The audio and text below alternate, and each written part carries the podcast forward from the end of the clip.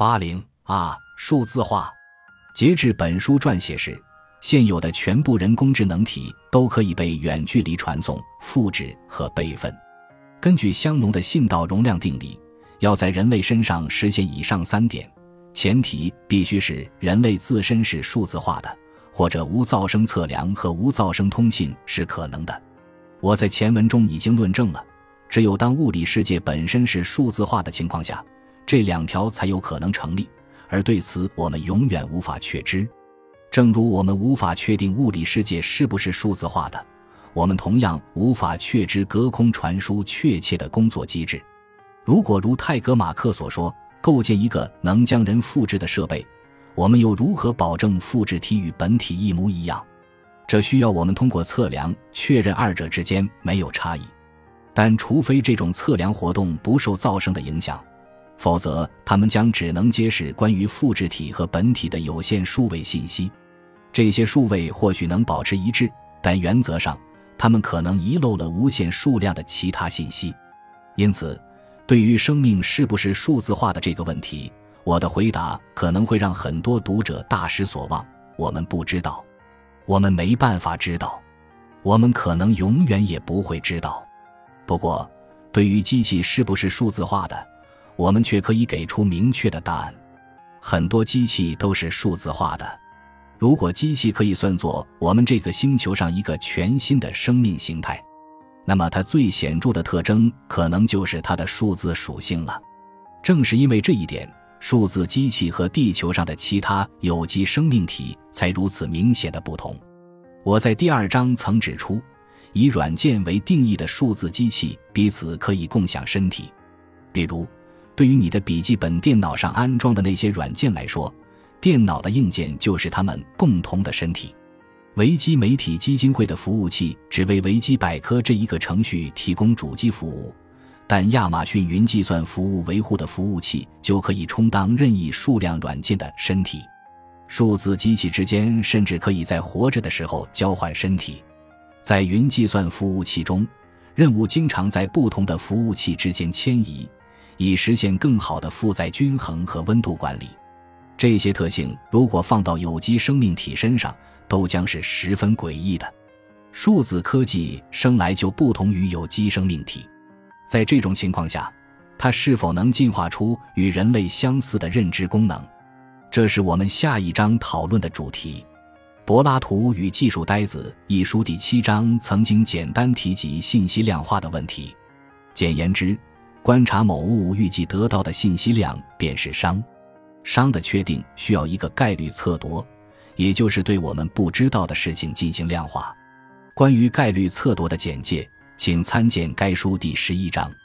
如果被观察对象拥有有限的可能结果，那么我们就可以通过它的熵了解到，要再现一个结果，平均需要多少比特。此外，如果被观察对象的可能结果构成一个连续统，那么我们根本无法用有限数位对所有结果进行编码。如此，虽然这个被观察对象的熵仍然能够量化信息的内容，但这个信息测度的单位已经不是比特。我们仍然可以把这个被观察对象所包含的信息与其他被观察对象的进行比较，但这种信息无法以有限数位来表示。有理论认为，在四十五亿年前。地球的海洋中产生了存在有机分子的原始汤，这些有机分子是生命最初的原料。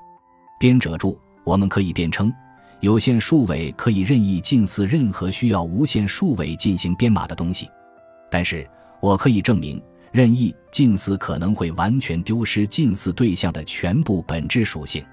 关于这一个论点，可以参见我上一本书的第十点三节。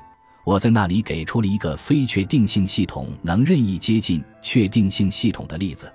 确定性当然是一种本质属性，并且是图灵机的属性之一。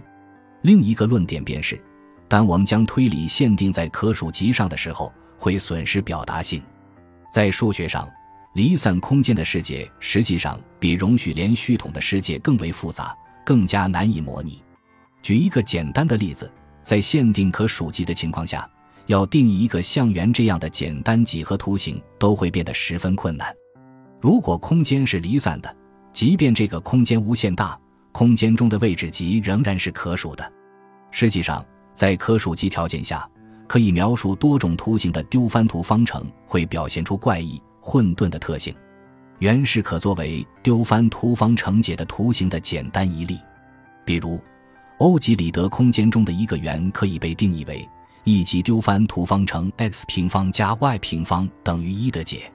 多位数学家毕生致力于研究丢番图方程的有理数解问题。有理数解构成了可数集，而这样的解集表现出一些奇怪和混沌的特性，与丢番图方程的实数解集不同。